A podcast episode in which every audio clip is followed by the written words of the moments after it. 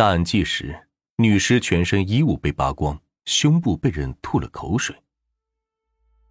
山东的一片玉米地里发现了一具无名女尸，颈部缠着白布条，胸前还被人留下了一口唾液。那么，死者是谁？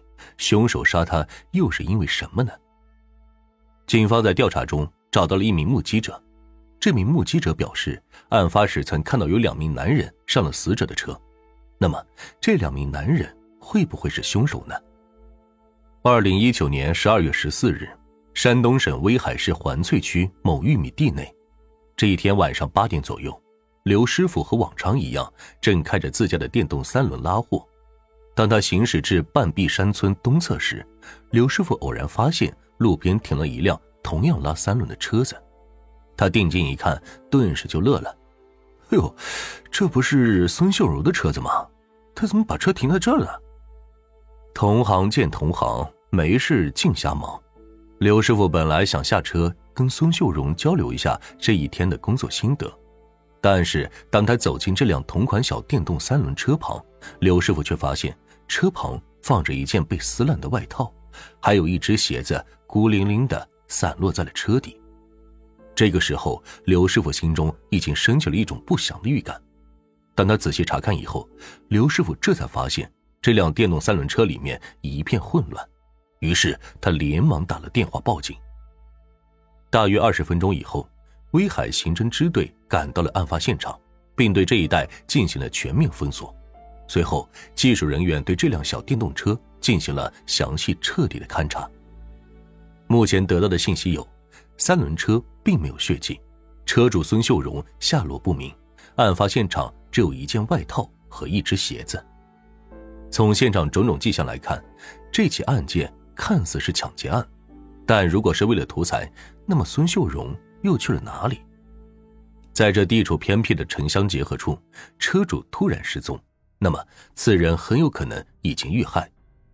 随后，警方调派了大量人手，开始对这一带进行了地毯式的排查，但奈何当天夜里，案发现场附近起了大雾，这也给警方的搜查工作带来了不小的困难。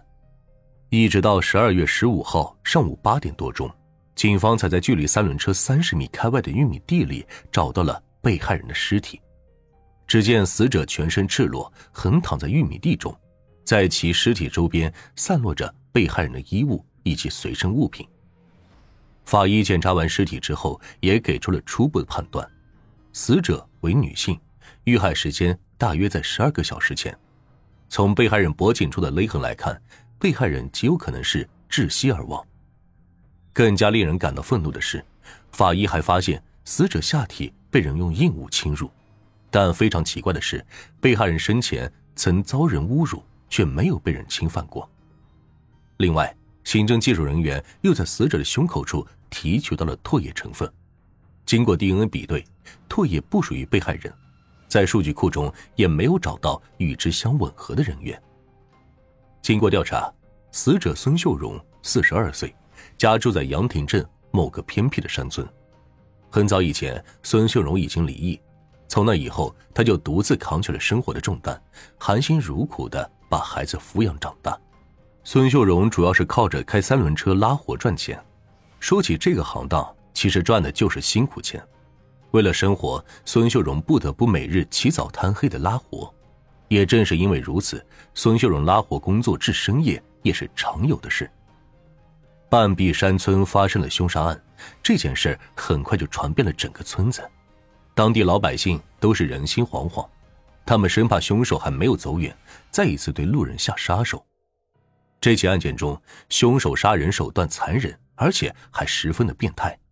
此时此刻，警方承受着巨大的破案压力，市公安局对此案也是非常的重视。于第一时间就成立了专案小组，警方增派了人手，兵分多路开始进行排查。其中一路人马负责调查孙秀荣的社会背景以及社会关系，另一路人马则负责寻找曾在案发现场出现过的可疑人员，而最后一路人马则对死者的物品进行进一步勘查。说起来，这种大规模的排查工作是最为耗时耗力的，而且还不一定会有好的结果。时间飞逝，转眼间两天过去了，摸排小组毫无收获。就在这时，负责对周边村庄进行走访调查的警员获得了一条重要的线索。原来，村中的一位老人在案发当天曾经看到过这辆电动三轮车。据老人描述，当时在车子旁边还有两个年轻男子，看起来也就二十多岁。据这位老大爷回忆说：“呃，两个男的，一个挺高，得有一米八，另外一个矮一点，大约一米七左右。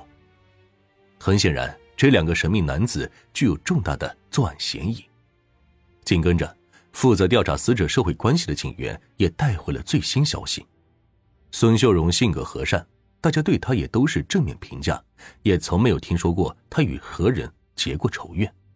与此同时，在死者生前经常拉货的超市门前，警方也有了新的发现。根据超市收银员回忆道：“那天确实有一个一高一矮两个年轻男子来超市买过东西。”而收银员之所以会对这两人印象深刻，原来这其中还有一段小故事。这两人是来超市买啤酒的，说起来也巧，那天店里的蓝带啤酒刚好涨价了，但是由于服务员的疏忽，蓝带啤酒在收银机上的价格是涨了，但是货架上的价格标签标的却是原来的价格。也正是因为这个原因，两名男子与收银员进行了激烈的争吵。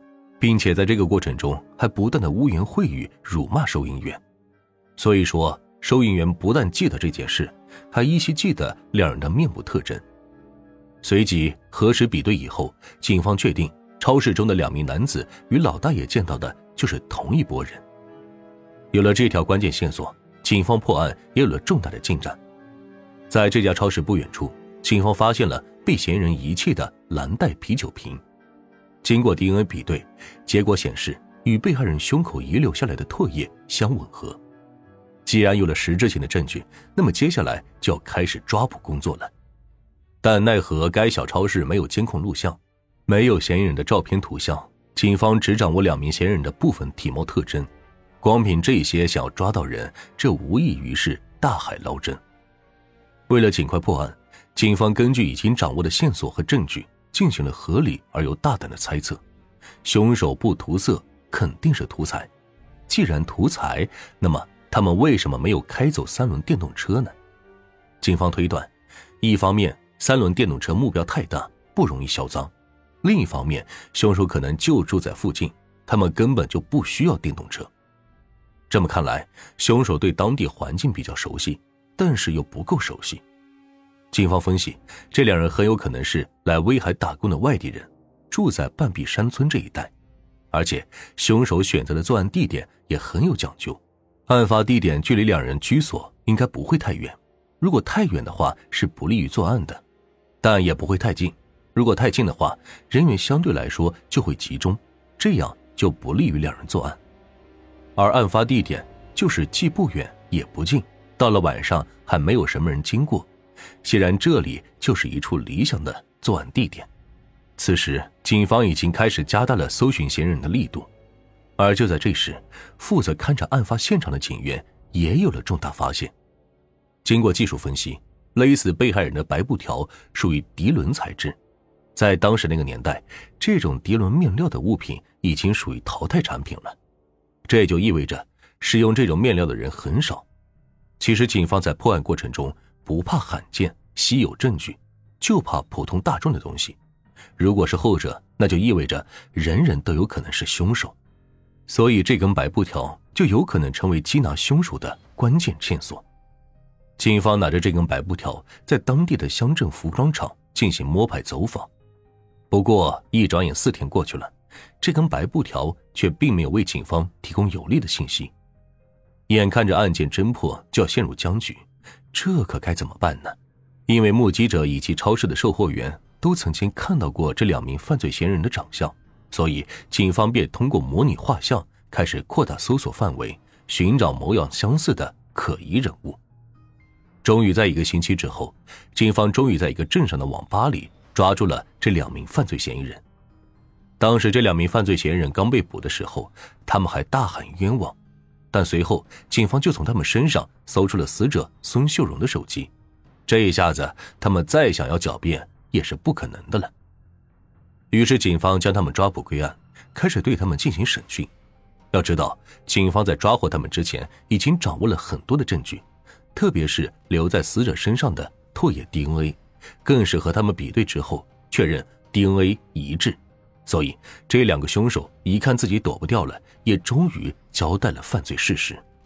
犯罪嫌疑人沈玉生，老家在山东，今年二十五岁；犯罪嫌疑人金兆春，老家在四川万源，今年二十六岁。他们都是小学没毕业就辍学了。十几岁就出来打工，在这个过程中，机缘巧合之下，他们便成为了一对好朋友。一年之前，沈某和秦某结伴来到了威海打工，因为好吃懒做，所以他们身上的钱总是不够花，这该怎么办呢？两个大聪明思来想去，便产生了抢劫的念头。当他们寻找作案目标的时候，恰好死者孙秀荣开着摩的从他们身边经过，这两个人一看。就起了歪心思，他们觉得，即便孙秀荣的身上钱不多，也可以将这辆三轮摩的开走卖掉啊。于是，他们就假装要打车，然后上了孙秀荣的摩的，一直来到了一片寂静之处，也就是发现孙秀荣尸体的玉米地旁边。他们觉得时机差不多了，便对孙秀荣下起了毒手。结果没想到，孙秀荣的身上一共才找到一百五十块钱以及两部手机。这让两个人感到很是晦气。当他们抛尸的时候，发现孙秀荣长得很白净，于是就起了歹心。他们将孙秀荣的衣服脱光之后，原本想要侵犯孙秀荣，结果面对着一具已经死去的尸体，他们还是没敢行事。所以在他们逃跑之前，就朝着孙秀荣的身上啐了一口，这才留下了作为关键证据的 DNA。然而，逃得了一时，逃不了一世。等待他们的将是法律的严惩。